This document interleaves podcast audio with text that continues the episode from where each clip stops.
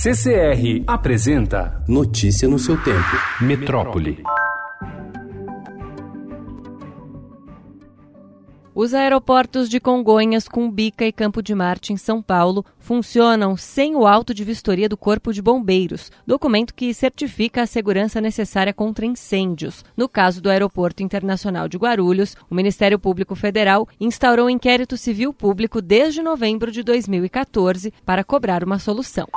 O Tribunal Regional do Trabalho da Segunda Região determinou o bloqueio de contas da Prefeitura do Rio de Janeiro para o pagamento dos salários atrasados dos profissionais de saúde do município. A decisão foi tomada durante a audiência de conciliação entre a Prefeitura e quatro sindicatos da área. Na segunda-feira, os trabalhadores da saúde decretaram uma paralisação de 48 horas em 210 clínicas da família do município para protestar contra os dois meses de salários atrasados.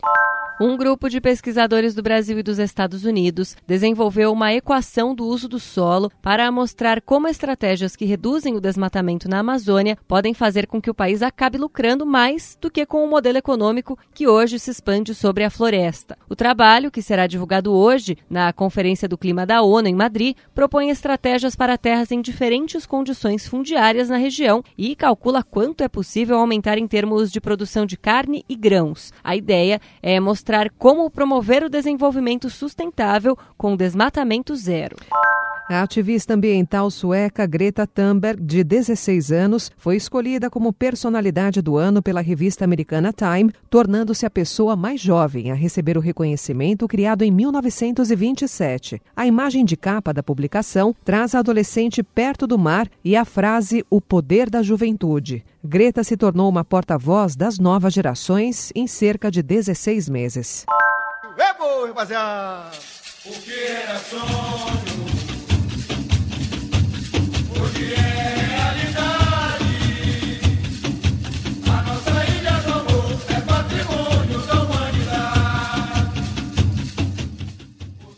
Tradicional celebração da região Nordeste, o Bumba Meu Boi do Maranhão foi escolhido como Patrimônio Cultural Imaterial da Humanidade pela Unesco, braço da Organização das Nações Unidas para a Educação e Cultura. A reunião de escolha foi realizada em Bogotá, na Colômbia, ontem. Reconhecido pelo IFAM como o Patrimônio Cultural do Brasil em 2011, o Bumba Meu Boi é considerado um complexo cultural por congregar diversos bens associados em uma manifestação.